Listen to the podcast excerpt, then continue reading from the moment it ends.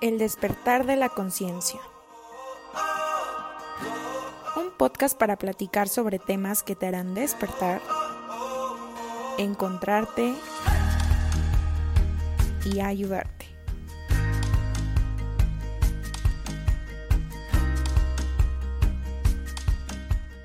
Hola, bienvenidos a otro episodio más de su podcast El despertar de conciencia. El día de hoy tenemos un tema que, bueno, nos encanta bastante, que es la biodescodificación. Es un tema muy interesante y primero que nada me gustaría empezar, bueno, dándole la bienvenida a Neidi. ¿Cómo estás, Neidi? Hola, ¿qué tal a todos? Espero que se encuentren muy bien desde donde nos, desde donde nos estén escuchando. Como ya lo dijo Ferrer, el día de hoy vamos a hablar de un tema que nos parece súper emocionante, eh, el cual hemos tenido la oportunidad de tomar ya algún curso, de leer algunos libros respecto al tema. Esa es un tema el cual cuando empiezas a hacer una relación con, con tus propias situaciones, te caen muchos 20 entonces, esperamos compartirles eh, un poco de lo que es este tema para nosotros, así también como algunos significados. Y pues bueno, yo creo que empezamos dándoles la introducción, ¿no, Fer? ¿Tú cómo ves? Sí, claro que sí. Primero que nada, ¿qué es la biodescodificación?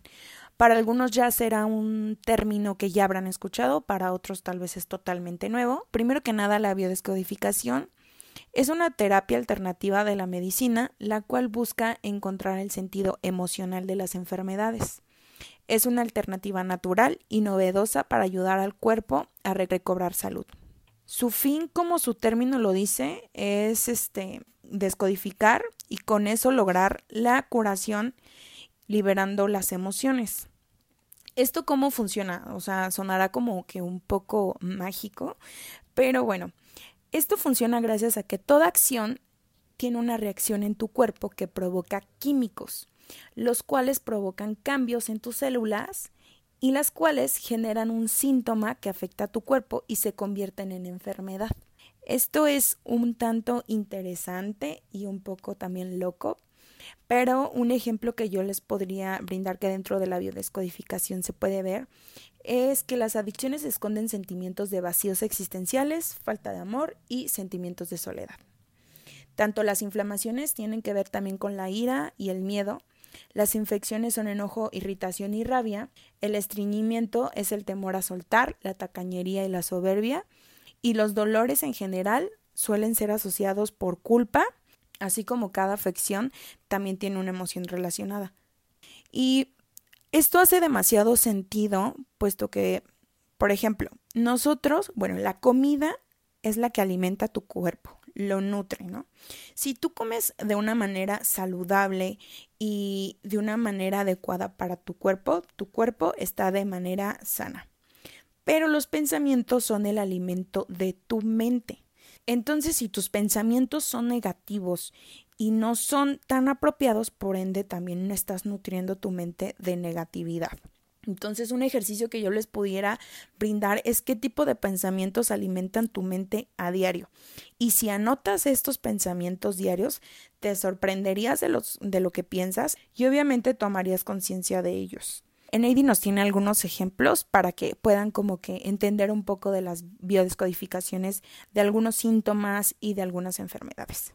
Muy bien, antes de comenzar a, darles como algunos ejemplos de relacionar las emociones con algunas enfermedades muy comunes dentro de nuestra sociedad, me gustaría empezar a decirles que, ¿qué es enfermedad? Bueno, para empezar, la, enfermedad es un desequilibrio emocional maltratado. Esto genera una creencia, después un estrés y culmina con un síntoma para poder este, curarse al, al 100%, por así decirlo. Eh, esto se hace con el perdón. Eh, hay un punto bien interesante, el cual quiero mencionar en este, en este punto. Un ejemplo que nos dieron en el curso de biodescodificación que tomamos. Me pareció increíble porque justo así es. O sea, ¿qué pasa cuando, cuando uno toma un medicamento? ¿No? O sea, tienes algún síntoma y tomas un medicamento. Es como ir, ir en un carro, decían en el curso, prende un foco el, el, el carro y en vez de que vayas y atiendas el, el sensor que está prendiendo y soluciones ese tema, vas y pides que quiten, que quiten ese foco. Entonces no estás solucionando el tema mecánico, únicamente estás quitando eh, la luz del sensor, que en algún momento el carro te avisó y al no, al no arreglarlo va a pasar algo más grave. Asimismo, nuestro cuerpo nos va anunciando eh, situaciones que van pasando dentro de nuestro cuerpo. A nosotros no hacerle caso y nada más tomarnos una pastilla y, y no en verdad este, hacer un cambio, eh, pues al final de cuentas estamos propiciando que ese mal se agrave. Lejos de ayudarse, se hace muchísimo más grave. Pongo un ejemplo. La persona que empieza con dolores de cabeza y lejos de hacer una introspección de que me está doliendo la cabeza, pero es porque tengo la presión alta, en vez de descartar varios puntos, se toma una pastilla y no soluciona el problema. Entonces, ¿qué pasa? Que conforme van pasando los días y después le duele más la cabeza, el cuerpo ya ocupa otra pastilla, ya no es una, ya son dos. Y así hasta que de plano, chin, no, pues me fue súper mal, eh, el doctor me acaba de decir que, que estuve a punto de un preinfarto o temas así relacionados, ¿no? Entonces, en realidad, le estás dando la atención necesaria a tu cuerpo en atenderlo desde el principio. Solemos mucho al vivir corriendo y al día a día no nos cuestionamos de, ay, me duele, ¿qué pasó? ¿Por qué? Y apapacharnos, entonces en vez de eso es como que rápido una pastilla y a lo que sigue. Entonces es, es precisamente ese, ese desequilibrio, esa falta de, de, escuchar a nuestro cuerpo lo que nos ocasiona un montón de, conflictos. O sea, al igual de que el que va al gimnasio y empieza a cargar y empieza a tener un, una molestia en la rodilla, pero no le hace caso, ahí es que no calenté. Y le sigue dando, ya después va súper mal, le empieza a doler la rodilla y se me va a quitar, y no le quita, y ya después llega al fisio y le dice, ¿sabes qué? Vas a estar dos, dos meses sin, sin ejercicio. Y empiezan a lamentarse, ¿no? De, ay, ¿por qué a mí? Pues porque no escuchas de tu cuerpo, mijo, o sea, no hay de otra. ¿Cómo, ¿Tú cómo ves este punto, Fer? Me parece muy consciente y hasta cierto punto también interesante eh, justamente mencionas lo de las pastillas, ¿no? ¿Cuántas veces sienten alguna dolencia y es como que rápido el paracetamol o, o una pastillita auxilio, ¿no? Pero, eh, ¿qué ocasiona este tipo de pastillas? Un efecto placebo. Ese efecto de decir me hace sentir bien pero una vez pasando el efecto y otra vez vuelve a mi realidad y me empieza otra vez la dolencia. Entonces no quitamos de raíz, no analizamos, no nos preguntamos, no nos apapachamos y no le damos la importancia necesaria a lo que nuestro cuerpo nos está diciendo. Y bien dice una frase, ¿no? Cuando callas, el cuerpo grita. Y realmente de alguna manera el cuerpo te saca ciertas emociones reprimidas, ¿no? Entonces, este, dentro de todo este tema, un punto súper importante de la biodescodificación es tomar conciencia y la responsabilidad. Al ampliar tu conciencia, amplías tu responsabilidad. Y esto quiere decir que le tienes que decirle adiós a tu víctima y al victimizar. Porque pues obviamente qué sentido tiene seguir justificando tu sufrimiento actual con experiencias del pasado.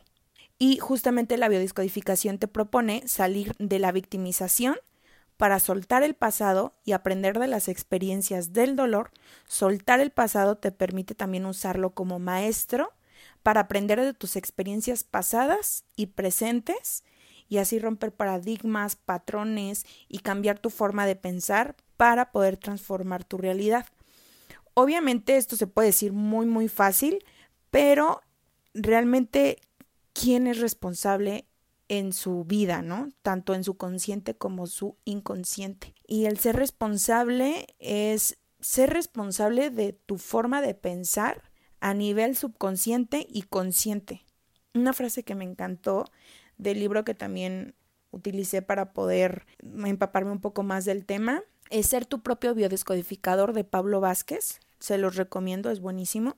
Y eh, había una frase que decía, el cambio ocurre en el presente para ser manifestado en el futuro.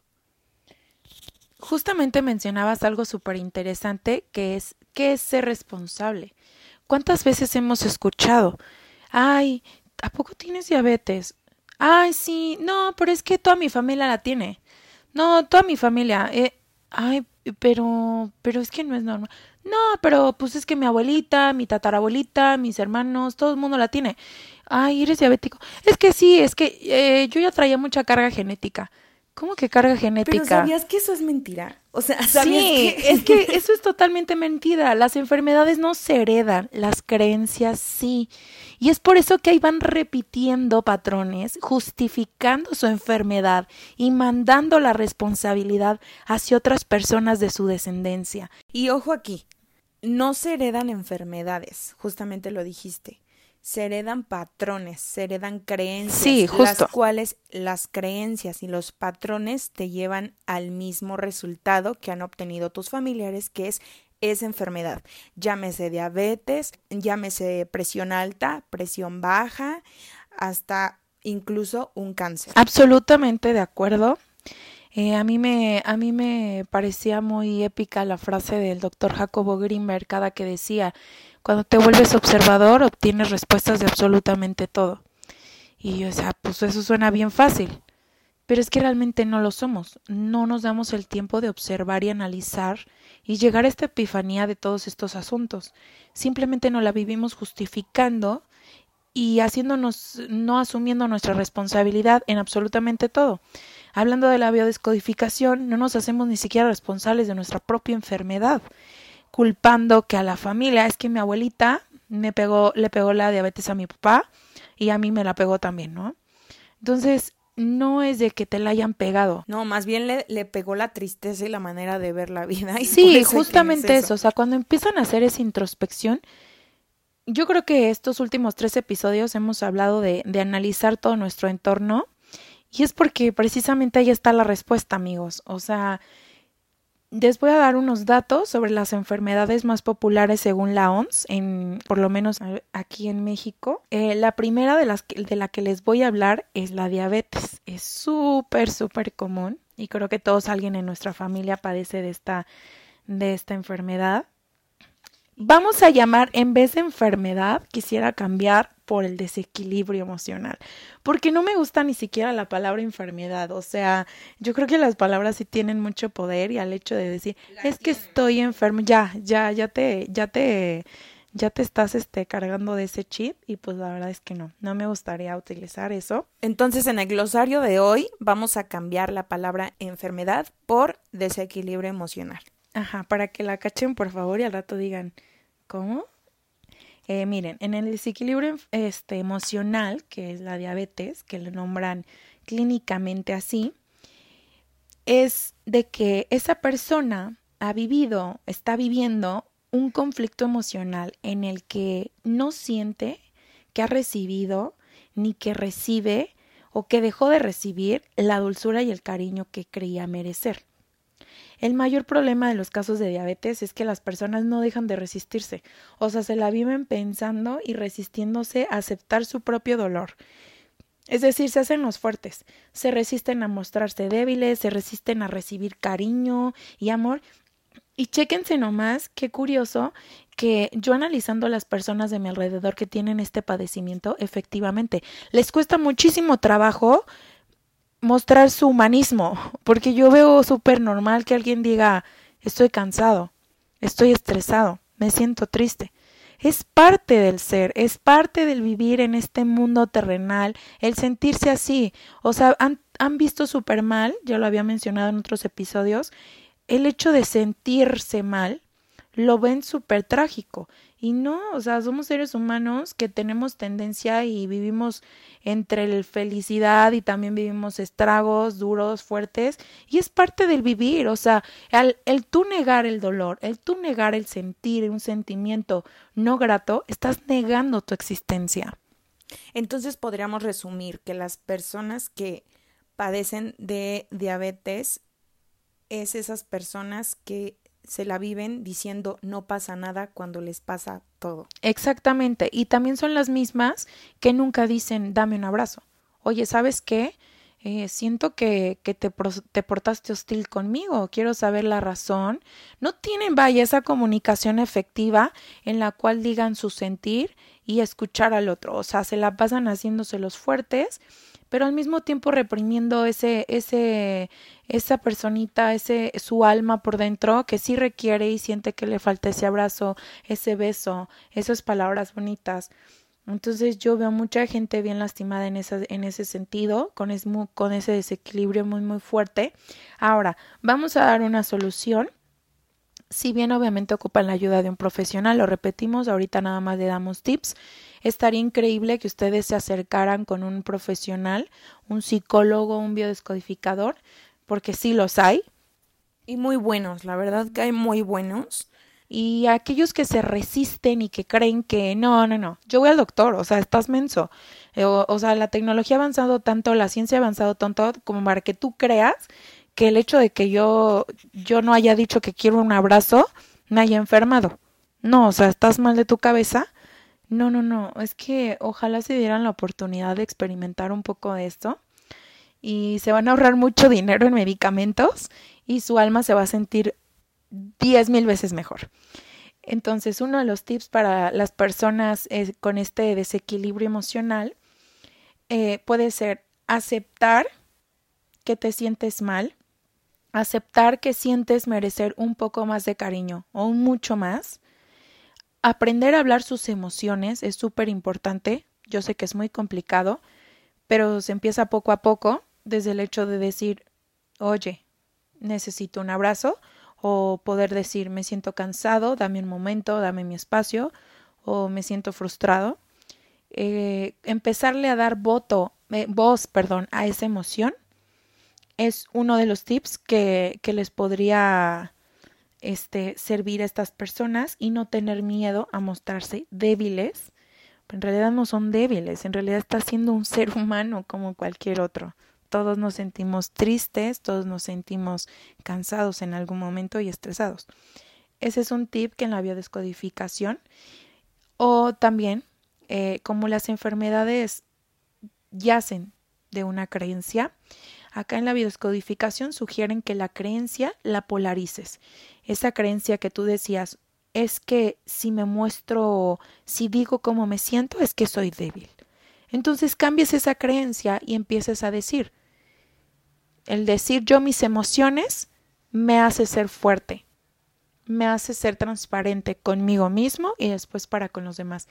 Esa, esa frase tan sencilla, mm, mencionártela a ti mismo, no se la necesitas mencionar a alguien más, pero cambiar la creencia negativa en positivo, sin mencionar un no soy débil si me muestro, no, e, el no no no lo entendemos, o sea, a nivel inconsciente. Entonces, hay que verlo de manera positiva, en vez de decir, soy débil al mostrar mis emociones, di, soy una persona humana y fuerte, aún mostrando mis emociones de coraje, tristeza o estrés. Y justamente eh, ahorita comentaste algo muy interesante que viene formando parte del ser responsable, que es el aceptar. Dentro de la responsabilización de tus pensamientos y tus, y tus sentimientos es poder aceptarlos. Poder aceptar tanto los pensamientos como los sentimientos, tanto los buenos como los no buenos, para que obviamente puedas hacer conciencia de los mismos y transformarlos con tu poder interior. Que tu poder interior es tu mente. Entonces, este, sí es súper importante el poder aceptar. Y no sé si tengas también ahí otro desequilibrio emocional que nos quieras comentar. Sí, sí, sí, justamente. Bueno, nada más para completar, en, el tema de desequilibrio emocional de la diabetes, esos son los tips. Practíquenlo justamente cuando, cuando den ese brinquito y digan, oye, ¿sabes qué? Me siento cansado, dame chance. Y se vayan a su cuarto y se sientan como que algo hicieron mal, porque muy seguramente les va a pasar al hacer algo diferente hay una reacción distinta en tu cuerpo que te hace sentir extraño. Cuando eso pase, modifiquen la creencia en forma positiva y repítenselo si pueden en voz alta y si no solo en su mente. Acuérdense que si lo repites algo muchas veces, lo crees de verdad. Entonces, Ahí les paso ese tip para esas personitas que están con este desequilibrio emocional. Y también algo importante, que no se condenen. Que si el doctor les dice, no, pues es que ya toda su vida va a tener que inyectarse insulina, toda su vida va a tener que tomar tal medicamento, no se condenen. Todo ser humano, el cuerpo es perfecto, puede curarse en su totalidad. No se tienen que condenar a una enfermedad. Eh, la otra, el otro desequilibrio emocional que traigo como como ejemplo que da la descodificación es la hipertensión, que es otro desequilibrio emocional muy común en las familias mexicanas. Y esto es por una falta de reconocimiento hacia mí por parte de mi familia. Es algo bien fuerte, hiperexpresión alta, y justamente es eso, una falta de reconocimiento hacia mí por parte de mi familia. Soy muy aprensiva y no logro saltar fácilmente los conflictos del pasado. Es decir, mm, controlador o controladora en todo su esplendor. En todo su esplendor, o sea, oye, me hizo el fuchital fulanito y toda la vida cargo con ese rencor. O sea, ya pasaron 10 años, pero me sigo acordando y no suelto ese coraje que sentí. Y ahí estoy, señalando y diciendo que es una grosera porque me hizo una cara, o sea, no fluyen. Y este justamente es eso, son, son dos temas muy, muy, muy delicados a mi punto de vista. Y mira qué interesante lo que acabas de decir, porque parte de, de, de lo que también influye muchísimo una enfermedad es la proyección. Justamente te platicaba de la proyección. La proyección es un tema bien delicado y muy, muy, muy que te hará volar la cabeza. La proyección no es más que lo que nosotros percibimos o pensamos o creemos que nos hacen las personas. Por ejemplo, ¿cuántas veces no van por la vida creyendo que lo que te hacen las personas son te producen dolor, felicidad, tristeza y demás, cuando realmente nadie te está haciendo nada? Pues es solo tu interpretación de lo que el otro te, te, provocó, te hizo sentir, pero realmente nada te hace nada. Es como todo depende con el cristal con el que mires. Cuando vas por la vida creyendo que las personas te dan paz o te quitan paz, esto lo debes de frenar de manera inmediata porque esto a tu subconsciente y a tu consciente le trae por consecuencia una enfermedad. Y es que cuántas de las veces no vamos por la vida proyectándonos en todas las personas. Y normalmente hay acciones de personas, de otras personas, que este que los hacen sin ser intención. Claro, pero ¿qué pasa? Cuando no lo entiendes, cuando no logras entender o no está dentro de tus roles de lo bueno y de lo malo, cae al juicio. ¿Y por qué se juzga por algo que no entendemos o también algo muy interesante?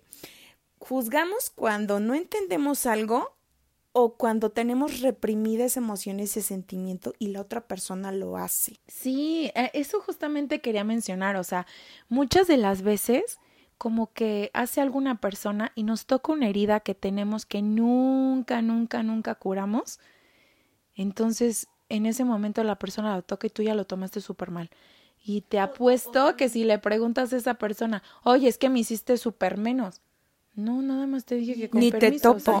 ni te topo, o sea, ni al caso, arregla tus pedos, ¿no? O muchas de las veces también entran en juicio cuando dices, ay, a mí me encantaría bailar, me encantaría moverme, me encantaría hacer esto, pero ya tienes un montón de prejuicios en tu cabeza, pero sale la persona, sale otra persona y baila y se mueve y todo eso, ¿y tú qué haces? Juzgarlo. Dices, ay, ¿cómo se mueve? Ay, ¿por qué hace esto? Ay, ¿por qué el otro? Porque sí, al final está hablando tu alma reprimida. Exactamente, solamente está hablando tu, tu subconsciente reprimido que no lo dejas ser entonces las personas que llegan a juzgar es porque realmente se están reprimiendo o porque realmente la otra persona está haciendo algo que su consciente y su subconsciente no logran entender o más bien están dentro de sus estándares de malo y por eso se atreven a juzgarlo, porque cuando una persona está dentro de tus estándares de lo que es bueno, no pasa nada, todo chill con la persona. Pero cuando entra dentro de tus estándares de lo que es malo, ahí sí te atribuyes al juicio. Y, y, es cuestión de la proyección, justamente. Ah, hay una frase muy, muy común que dice, lo que te choca, te checa. Y es justamente eso, o sea, aparte de tu proyección y de que analices, o sea, hay mucho, mucho, eh, eh, nosotros nos podemos conocer a través de las personas, porque todos somos uno. Y eso es real, o sea, cuando tú empiezas a ver, oye, ¿por qué me molesta tanto que esa persona baile, no? El ejemplo que dabas. Y si lo empiezas a ver en ti mismo, es como que, pues sí me molesta, porque pues yo anhelo que me valga madre y poder bailar así. O por qué me molesta que hay, que se apasionen tanto y que quieran, y que esos novios se quieran tanto. Pues porque es, o sea, muy adentro de mí yo sé que eso anhelo, o sea, yo sé que quisiera tener eso. Las personas que dicen, ay no, qué cursis, qué horror, que no sé qué, anhelan, quisieran, en muy en el fondo de su ser, que en serio fueran así de cursiles con ellos. Y lo callan polarizando su punto de vista. Justo, pero ¿qué pasa? Como no están fluyendo con su emoción ni con su mismo ser, reprimen el sentimiento, reprimen la emoción y el día de mañana lo provoca una enfermedad, un desequilibrio emocional. Claro, y por ejemplo, regresando al tema de la hipertensión, el como el primer ejemplo que daba es, es que la falta de reconocimiento hacia por parte de mi familia. Cuando empiezan a tener una comunicación efectiva y empiezan a decirle a ese papá, mamá, que ustedes sintieron rechazo, que no los hicieron sentir parte de su familia, no se sintieron identificados, cuando le empiezan a dar voz a esas emociones, se van a dar cuenta de dos cosas. Primera, ni siquiera lo hicieron con intención y lo hicieron inconscientemente porque así fueron tratados por sus papás o por sus hermanos, ¿no? Y segunda, en su mente de pensar no voy a hacer lo que me hicieron, terminaron haciendo justamente eso que no querían hacer. Y llega el hijo y les dice, ¿sabes qué? Nunca me sentí reconocido, siempre me esforcé mucho y, y nunca sentí un aplauso de tu parte. Ay, yo juraba, el papá yo juraba que tú te sentías, pues sí, reconocido, porque yo muchas veces te dije, ah, está bien, ¿no? Y tú dices, es que yo no ocupaba una y está bien, yo ocupaba un abrazo. Pero ahí es falta de comunicación totalmente y tú ya hasta te generaste un desequilibrio emocional. Entonces es justamente lo que decía Fer, que es parte de la proyección. Y cuando uno entiende esta parte, no te tomas las cosas personal y te das oportunidad de conocerte a través del otro. Es súper interesante. Otra cosa y parte importante de, este desequilibrio emocional, que es la hipertensión, es que esas personitas que tienen esta, esta situación es que quieren que se les respete y se les reconozcan. Y usualmente estas personas tienen su valía un poco quebrada y nunca lo solicitan.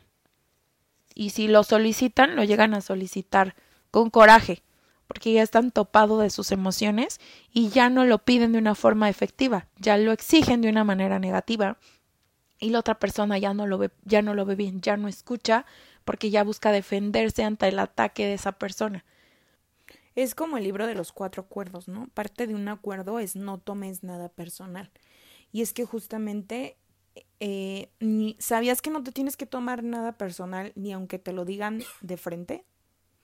Y es porque las personas perciben de ti lo que ellos son realmente. Entonces, primero deberíamos de analizarnos a uno mismo aceptarnos a uno mismo, saber quién realmente somos, para que el día de mañana cualquier hijo de vecino que llegue y te diga, mira, es que tú, yo creo que tú eres así, así, así, así, no te mueva. Porque al final de cuentas, si tú realmente crees firmemente quién eres y tienes tus bases bien sólidas y, y te aceptas tal Pero eso es parte de lo que hablábamos en el episodio pasado. ¿Recuerdas que, no sé si recuerden que les dijimos que es bien importante trabajar con su niño interior, porque usualmente todas estas proyecciones equivocadas y estos desequilibrios emocionales yacen de su infancia, yacen de que desde ahí eh, tuvieron una creencia errónea o polarizada de forma negativa que les ocasionó precisamente este, perdón, este desequilibrio emocional. Entonces, una cosa con la otra. Nuestros episodios van ligados y así es como estamos intentándolo hacer en este tema de, de toda la salud mental y espiritual, que son los primeros episodios tomen en cuenta sanar su niño interior para poder llegar ya después a este punto y tomarlo de una manera mucho más eficiente y madura. Claro, Una de las herramientas súper importantes para la biodescodificación, para que tú puedas poder, eh, eh, para que tú puedas obviamente reprogramarte con alguna creencia o con algún índole que tengas, es la autoindagación. La autoindagación, bueno, primero que nada, el 99% de nuestros pensamientos son subconscientes. Entonces, debemos de darle luz a ese 99% de nuestros pensamientos subconscientes para reprogramarlos y todo esto es posible con la autoindagación. Y la autoindagación es el cuestionamiento o el análisis de nuestras formas de ver el mundo y asumir las creencias y formas, tanto las limitantes como las no limitantes. Y a su vez, una vez que ya aceptemos y estemos conscientes de tal análisis, vamos a desprogramar las creencias limitantes y fortalecer y potencializar las no limitantes. Y obviamente les voy a explicar un pequeño ejercicio de cómo se puede llegar a hacer. Primero que nada, o sea, tienes que estar en un espacio tranquilo contigo mismo, darte tu tiempo para esta autoindagación. Eh, primero que nada, tienes que dar la bienvenida a lo que sientes y piensas, pero sin juicio, justamente lo que hablábamos. Aceptarte puro, tal cual, lo con que estrés, piensas. con enojo, siendo No te limites de que, ay, es que ¿por qué me da coraje que mi mamá haga esto cuando debo de sentir puro amor porque es mi mamá? ¿O seré una mala persona? No, no pasa nada, se vale, se vale, se vale. Entonces, una vez que des la bienvenida a lo que sientes y a lo que piensas, sin juicio, eh, primero te vas a preguntar, ¿cuáles son mis creencias sobre esto que estoy viviendo? Por ejemplo, si yo me siento muy frustrada porque no me está yendo muy bien en el trabajo, ¿cuáles son mis creencias sobre lo que estoy viviendo? ¿Cuáles son mis creencias sobre el trabajo? Ahora, la siguiente pregunta es, ¿cuáles son las creencias que crearon esta situación? Obviamente tienes que escarbarle cuáles son las creencias que me inculcaron eh, de toda mi vida eh, con el tema trabajo, ¿no? Poniendo un ejemplo. Siguiente pregunta. ¿Cuál es mi responsabilidad sobre esta situación? O sea, hacerte responsable de una vez que eres consciente de la situación. La siguiente pregunta es ¿para qué estoy viviendo esta situación? Agarrarle el para qué y no el por qué. Y luego, ¿qué puedo perdonar? Si te tienes que perdonar a ti, si tienes que perdonar a la persona que te brindó o te inyectó esta creencia, o bien a toda la situación en general. Y luego, ¿qué puedo aprender? Y una vez que analizas de lo que estás aprendiendo, obviamente ya es como que, ah, ok, ya entendí. Obviamente no vas a tropezar con la misma piedra cuando tú aprendes de la piedra y sabes por qué te tropezaste. Pero eh, todo este cuestionamiento viene de que cuáles son mis creencias, de dónde vienen mis creencias y partamos primero de qué son las creencias. Las creencias son los pensamientos que dirigen nuestras vidas y estructuran nuestras mentes y crean, por ende, hábitos. Es decir, son los genes que construyen el ADN de nuestra mente. Por ejemplo, una creencia mía es el refresco es malo porque tiene mucho azúcar, porque no me aporta nada bueno a mi cuerpo y por ende yo voy a no aceptar el refresco y por ende uno de mis hábitos no va a estar obviamente un refresco en mi mesa o un refresco en mi comida, ¿no? Entonces creas eh, en tu mente, en tu, en tu pensamiento, crea eh, un hábito, ¿no? ¿Y cómo ves? ¿Cómo ves esto? ¿Y sabías, Eneidi, que los porcentajes pueden ser variados, pero son cinco conceptos, son de dónde provienen nuestras creencias, provienen de la mamá y de nuestro padre, de tu contexto, de tus experiencias pasadas y de tu imaginación. Yo creo que algo bien importante es aprender a soltar. Este ejercicio que mencionaste está súper interesante Eh, yo creo que cualquier, cualquier ser humano tiene alguna vez alguna situación así de, de que se siente incómodo, se siente mal y aprender a escuchar de esa forma, haciéndose esas preguntas, haciendo esa introspección, te van a caer muchos 20 y vas a aprender a hacer las cosas diferente. Porque no esperemos resultados distintos haciendo justamente lo mismo. Cuando uno empieza a cambiar desde un pensamiento, es capaz de cambiar sus hábitos totalmente. Aquel persona que dice, no, es que a mí nunca me gustó hacer ejercicio, a mí nunca me gustó comer sano, me da asco. O ver, ¿por qué te da asco comer sano, no? Empiezas a a, a rascar ahí, a, a, escarbar ahí en esas creencias. Y, tal vez relacionándolo con el episodio anterior, tuvo unos padres negligentes de los cuales nunca vieron por su alimentación, les daba igual que si comía este un plato equilibrado, a una, una rebanada de pizza fría junto con un vaso de coca y no o también el niño que vivió con una mamá súper estricta, un papá súper estricto con el tema de la salud. O sea, vámonos aquí que, que ese tema de creencias son siempre creencias bien polarizadas, o están muy de un lado o muy del otro lado. Entonces llegan a ese, a ese desequilibrio total.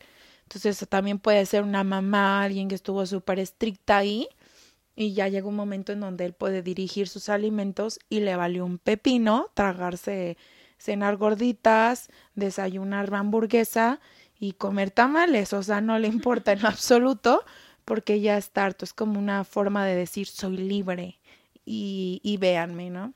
Pero dentro de en su libertad está su condena, porque al final de cuentas eh, solitos las personas se da, no se dan cuenta que a la larga son prisioneros de sus propias creencias que al final de cuentas no le atribuyeron nada bueno. Sí, o sea, son, son todos malformados, por eso es una parte importante que todo esto son desequilibrios emocionales, o sea, el hecho de tener una creencia bien polarizada de un lado y del otro, o sea, si ya estás en una creencia que ya te incomoda, que te, ya te está haciendo un hábito que no, que no estás muy a gusto, o en tu inconsciente dices, sí, es que estoy mal, el hecho de no hacer ejercicio, sí está mal que coma así, pero no haces nada, yo creo que es el momento que te hagas estas siete preguntitas que mencionó Fer, que lo navegas y empiezas a hacer las paces con ese, con ese pasado, con esa creencia y modificarla de manera positiva para crear nuevos, nuevos, nuevos hábitos que te beneficien en un futuro. Pero también un punto que me gustaría agregar que muchas de las veces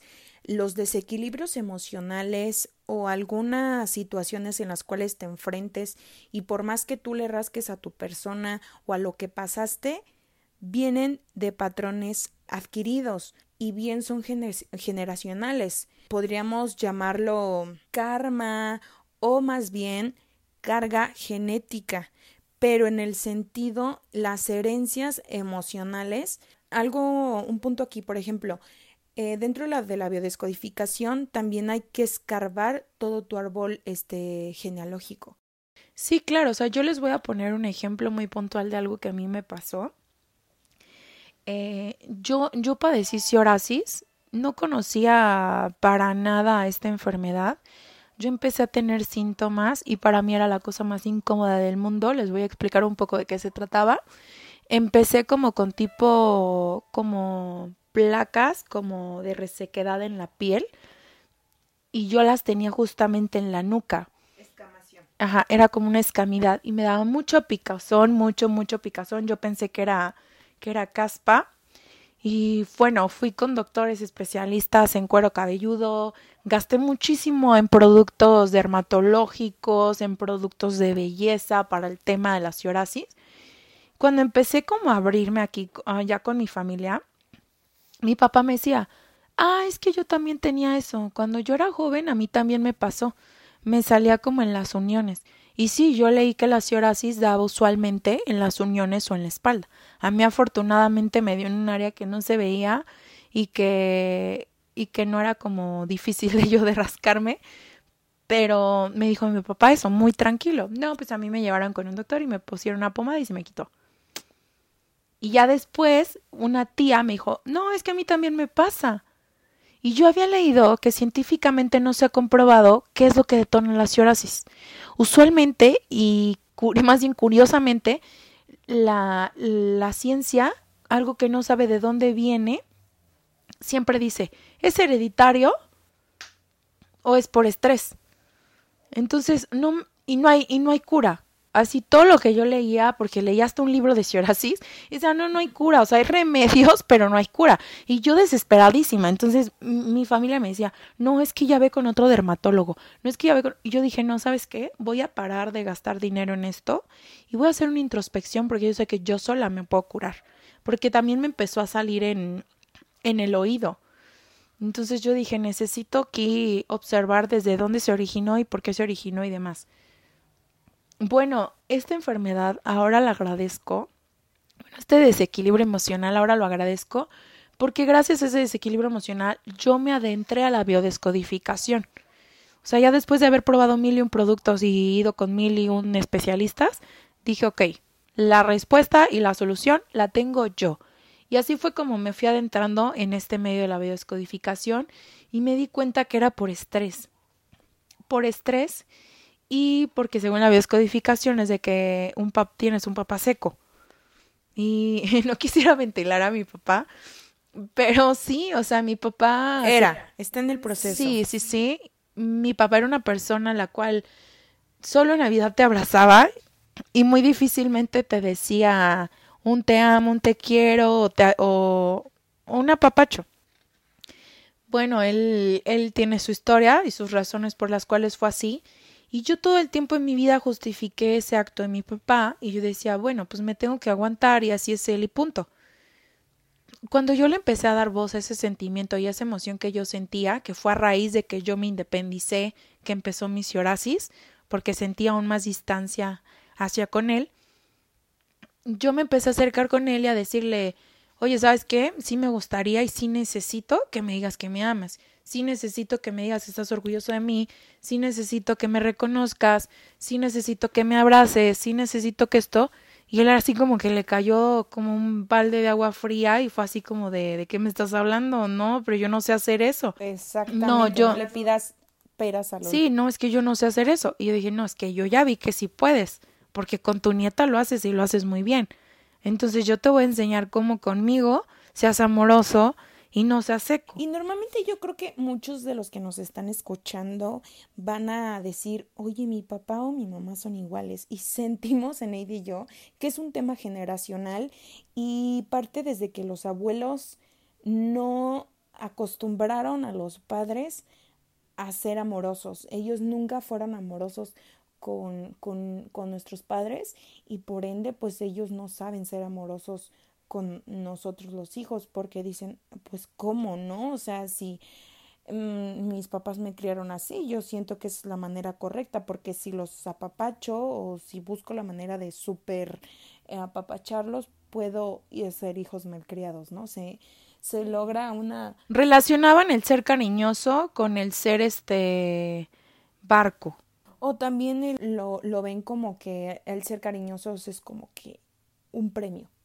Sí, un premio. Y no siempre debes estar premiado o reconocido. Cuando se porta bien o cuando le va bien en la escuela, ah, sí, hijo, este, muy bien, ¿no? no, y realmente el amor no condiciona. el amor es y punto. Entonces, fue algo muy bonito, un trabajo que hice en conjunto, que hicimos mi hermano y yo con mi papá. Y la verdad es que pensamos, no pensamos tener resultados tan rápido. Es que justamente yo creo que dentro de la maravilla de las actividades, dar sin esperar recibir tú hazlo sin esperar nada. Dale voz a ese sentimiento y escucharlo, o sea, fluir, dejarlo salir. Y cuando, cuando es correspondido, dices, ¿qué onda? O sea, ¿por qué no lo hice desde hace antes, desde hace años? Sí, sí, sí. O sea, ese miedo que tuve de, ay, no le voy a decir a mi papá que necesito un abrazo porque, ay, no, ¿cómo crees? ¿Va a llorar o voy a llorar o voy a sentir feo o no? Yo también ahí un conflicto que yo no me sentía merecedora de. Empecé a sanar ese punto y ya después, con toda la, con toda mi necesidad y con toda mi valía, yo sí fui y le dije, oye, ¿sabes qué? Sí necesito que me digas esto, sí necesito que hagas esto. Y cuando los papás están en un bloqueo de que no sé cómo, una de las actividades que la terapeuta nos recomendó fue escribir, escriban una carta como si sus papás o esa persona que quisieran afecto se las estuviera escribiendo. Y ya una vez que le hicieron la carta, van con la persona y le dicen, por favor, léeme esto en voz alta. Entonces, aunque esa persona no escribió la carta, tú al escucharla de esa persona, te va a dar un plus en tu vida. Y aparte, que creen? Que la persona yo creo que no se las va a poder ni leer de que el No, y se va a sentir tranquilo de que también él se va a sentir como fluido en el sentido de que le diste voz a eso que yo nunca supe cómo explicarte. Justamente, porque hay veces que sienten tanto que no saben decirlo o no saben cómo expresarlo y hay que ayudarles dentro del camino para que el cómo si te gusta, ¿no?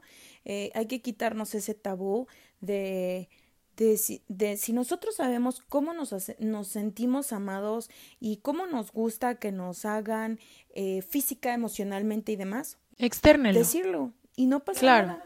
Y dilo sin pena y, y tú fluye, porque obviamente cuando lo haces, te liberas. Y también inconscientemente vas a liberar a la otra persona. Es simplemente romper el hielo y yo les puedo decir que después de casi dos años con ese síntoma, con ese desequilibrio emocional, a raíz de que empecé a hacer esto y afortunadamente tuve una reacción muy positiva de parte de mi papá, que todavía hay cosas que pulir, claro está, es un trabajo constante, pero bueno, en ese tema y también el manejo de estrés, en mi smartwatch siempre decía que yo estaba estresada y yo decía, pero yo por qué aparezco aquí con estrés y yo me siento a todo dar?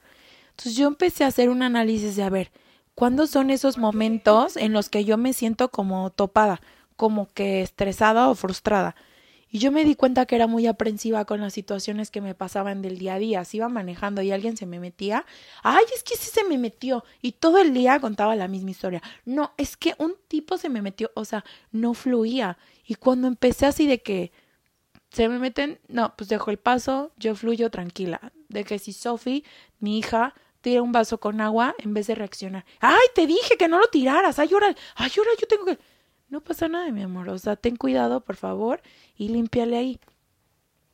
ahí en ese momento chequé mi estrés en el smartwatch y vi que cambió y dije, justamente es que la verdad sí me la vivía estresada en ese sentido, o sea, no fluía y era muy aprensiva con esas emociones. No, venías acarreando un costal gigante de toda la de todo lo que te pasaba en el día y al final está que te llevaba pifias porque no sabías por qué te sentías tan agotada y tan cansada si decías no hice tanto, pero justamente así me pasaba, o sea, yo terminaba el día agotada, o sea, yo decía, sí fui al gimnasio y sí hice cosas, pero güey, me siento como si hubiera hecho un maratón. Y justamente es que de verdad lo emocional sí cansa, o sea, todo esto sí es un peso, o sea, no por nada analógicamente dicen, le cargas una, una piedrita al costal, porque al final de cuentas así te sientes pesada. Cuando fui trabajando todo esto, para empezar, fluyo súper padre, ya no me pasa eso. Y segundo, mi psoriasis se va. Y eso fue algo bien padre para mí, fue como como entender que en verdad las emociones tienen que ver y que uno solito tiene el poder de curarse. Yo después de haber gastado tanto dinero en, en crema, shampoos y medicamentos, después de haber gastado con dermatólogos y demás, y hasta iba con, fui como con cuatro torrinos porque también me dio en el oído. Después de que yo dije, no, a ver, Eneidi, tú tienes la solución, ya no gastes, ya mejor velo tú sola y analízate. ¡Pum! Justo eso pasó.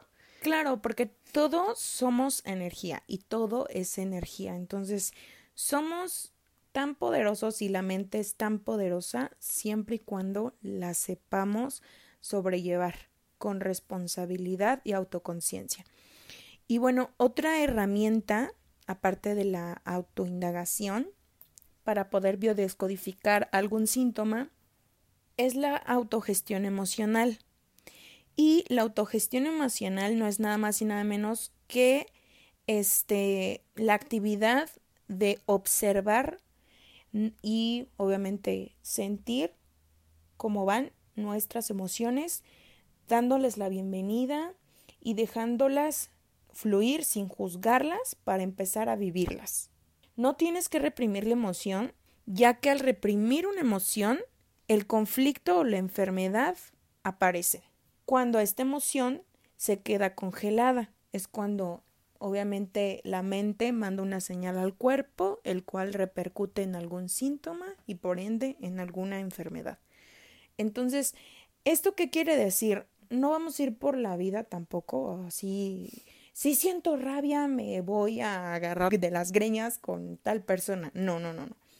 Dejarlo fluir es aceptarla, darle su momento a la emoción, sin embargo, no acarrearla. Es como, por ejemplo, eh, lo que nos platicabas, en de que había veces donde, ay, que en el tráfico se me atravesaba un carro y yo ya iba por la vida enojada pero no lo dejabas fluir porque decías, ah, ya, rápido y tengo que llegar. Pero llegabas a ese lugar y seguías con ese enojo porque no lo dejaste fluir. Es sí, enójate, ahoríllate en ese momento, date un respiro, vive la emoción, a ver, ya, pasó. ¿Qué? O sea, ya, se me atravesó. ¿Qué puedo hacer? Ya, ya se me atravesó.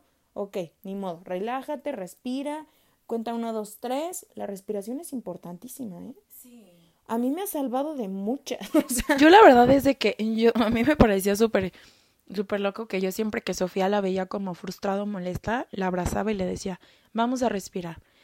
Respira tres veces. Y respirábamos profundamente. Y una vez que yo me sentía así súper enojada, dije, a ver, ¿y por qué yo no practico lo que tanto le digo a mi hija? Y me puse a respirar literal sí me calmé, amigos. O sea, no, no, no es rollo. En serio sí me calmé. La respiración tiene muchísimo que ver. Claro, porque oxigenas, oxigenas todo tu célula, dejas fluir toda esa energía que está pasando y le das ese chance de poder procesarla a, a tu cuerpo, ¿no? Porque cualquier emoción emana químicos dentro de tu cuerpo. Entonces, obviamente si dejamos ahí atorada o congelada esa emoción, ese químico va a prevalecer y cada que lo recordemos detonamos, es como apretar ese botoncito. Sale y sale y sale más químico que al final hace un desequilibrio a nivel celular. Exactamente, que queda como resultado un desequilibrio emocional. Entonces sí es importante poder... Que repercute en la salud. Justamente. Entonces es importante, primero que nada, responsabilizar, tomar conciencia de lo que te está pasando. Una vez que tomaste conciencia, responsabilízate. Una vez que te responsabilizaste, autoindagas. Ok. Una vez que autoindagaste, autogestionas tu emoción. Y una vez que autogestionas tu emoción, reprogramas tu mente. Suena bien sencillo, pero es bien complicado, amigos. O sea, es un ejercicio de día con día. Este, entonces, sí, sí les recomiendo que obviamente tomen como que su pausa de, bueno, después de que hayan escuchado este episodio. Y se den el momento de responder las preguntas que les dijo, de seguramente el día de hoy, cuando nos estén, eh, el día de hoy pasaron por una situación que les causó un conflicto, ya sea tristeza, ya sea estrés, ya sea enojo, hagan esas preguntas con esa situación que les causó tanto conflicto y se van a dar cuenta de esa creencia que les está haciendo sentir esa, eh, les está haciendo reaccionar de esa manera y cámbienla, cámbienla de forma positiva, abrácense mucho y también háblense bonito, o sea, muchas de las veces le hablamos bien a nuestros hijos, a todo el mundo, pero cuando uno se equivoca o cuando uno se pega, ahí estamos maldiciéndonos a nosotros mismos. Sí, eh, y créeme que las palabras tienen muchísimo poder, las palabras son energía y si no me creen, eh, hagan el ejercicio del arroz en un botecito de arroz, este, separen dos botecitos de arroz, en uno escríbanle te amo y en el otro escríbanle te odio y verán que en el de te odio se va a echar a perder muy rápido. Pero sintiéndolo, o sea, ya de verdad hay experimentos científicos que lo están comprobando, inclusive hasta con el agua, porque hay mucha gente que antes de beber agua o su agua la pone a la luz del sol y después le dice cosas así como positivas y, y han comprobado que, que efectivamente la, la intencionan muy cañón, o sea, suena loco, pero realmente hay muchas de las cosas que no tenemos las respuestas. Esa gente científica que nos está escuchando, fluyan de verdad. No todo tiene que tener una, una explicación. Simplemente somos y déjense fluir porque hay muchas respuestas que no sabemos, pero que sí se sienten. Y bueno, para todos los que nos están escuchando, si tú que nos estás escuchando eh, has estado con gripa o con algún síntoma o con alguna enfermedad que va y viene y de ratos te sientes bien, pero de ratos ya otra vez está, estoy cayendo en lo mismo, llámese infección, llámese enfermedad, este, gripa, eh, riñones, hígado, lo que sea, pregúntate qué es lo que te está pasando, date ese tiempo, ese autoanálisis tanto de tus emociones como de tus sentimientos, para que puedas liberarte de manera positiva. Vean ese momento en el cual están sintiendo mal, véanlo con agradecimiento. A mí también me pasó cuando tenía el tema de las psoriasis que entraba en desesperación y yo decía, ya, por favor, y maldecía la misma, el mismo desequilibrio emocional, el cual ahora agradezco muchísimo porque me llevó a esto, me llevó a conocerme, me llevó a sanarme en muchos sentidos y la verdad es que todo tiene sentido de ser y lo agradezco y fluyo con él. Todo tiene un para qué y somos poderosos para poder cambiarlo. Inclusive nosotros tenemos una conocida muy cercana que su propio cáncer, le diagnosticaron cáncer y ella supo pues obviamente qué estaba pasando en su vida y sin ningún medicamento, sin nada, solita, solita, se alejó para curarse. Justamente, o sea, de verdad que creerán que eso no es real, pero tiene mucho que ver. Empezó ahí a perdonarse, a perdonar a todos a su alrededor, a, a fluir, a soltar, y sin ningún medicamento, simplemente con el aislamiento y el dándole voz a su propio sentimiento, lo hizo. Ojo aquí, no, no es como que les estemos diciendo así como de, no, ya no consumas ningún medicamento porque inclusive ya hay gente con esa idea bien arraigada de que si no me tomo el medicamento me voy a sentir súper mal. Entonces es, es poco, ya se programó, pero poco a poco. O sea, si antes te tomabas 20 pastillas, vele bajando la dosis y al mismo tiempo trabajándolo, porque si lo haces de sopetón, vas a decir, no, es que eso no sirve de nada, o sea, yo sigo con mis pastillas. Porque todo ya se dio una creencia de la fe, de dónde pongas tu fe. Entonces, si tú pones tu fe en una, en una pastilla y estás creando una creencia de que con esa pastilla se te quita todo dolor, ¿qué pasa con esas abuelitas que con una pomada curan todos sus dolores? Y la pomada no es más que vaselina. Entonces, todo es con eran chiquitos y les daban chochitos de alcohol y que se, se Sí, o sea, o el beso de mamá y no, sí, de verdad se te quitó el dolor. Es todo intencionado, o sea, todo, todo tiene una intención y es el, al giro que tú le des. Vayan, váyanse haciendo de hábitos más positivos para con su cuerpo, no los lleguen en de toxinas que lejos de ayudarle les van a ocasionar o propiciar un mal. Todo desde la naturaleza, nuestra madre tierra nos da absolutamente toda la solución de todas estas situaciones y uno siempre y cuando estemos dispuestos a ser observadores de nuestro propio entorno y de nuestro interior. Y bueno, ya para terminar, quería decirles que no se olviden que sus pensamientos crean sus emociones y que sus emociones construyen su estado del ser y su estado del ser determina sus acciones y sus acciones van a determinar sus resultados en la vida, es decir, su realidad. Entonces, eso es todo por el podcast de hoy. Los esperamos en el siguiente episodio. Esperamos les haya ayudado y les haya gustado eh, este episodio más. Y por mi parte sería todo. Les agradezco muchísimo a todos los que nos están escuchando. Por favor, nos apoyarían demasiado compartiendo el podcast. Eh, compártanlo con su familia, con sus amigos, con su novio, con sus compañeros de trabajo. Con personas que crean que les va a funcionar escuchar esto, que están pasando por alguna dolencia o alguna enfermedad que no le han conseguido el por qué les está pasando o más bien la solución a lo que les está pasando. Al final de cuentas, esa es la intención de este proyecto, que ustedes se conozcan a través de esta, esta información que se les está compartiendo. No olviden siempre ir de la mano de un profesional y escuchar su cuerpo y su mente. Los queremos mucho, les mandamos un fuerte abrazo y saludos, que tengan bonito día, bonita noche, bonita mañana, a la hora que nos estén escuchando. Hasta luego, bye bye.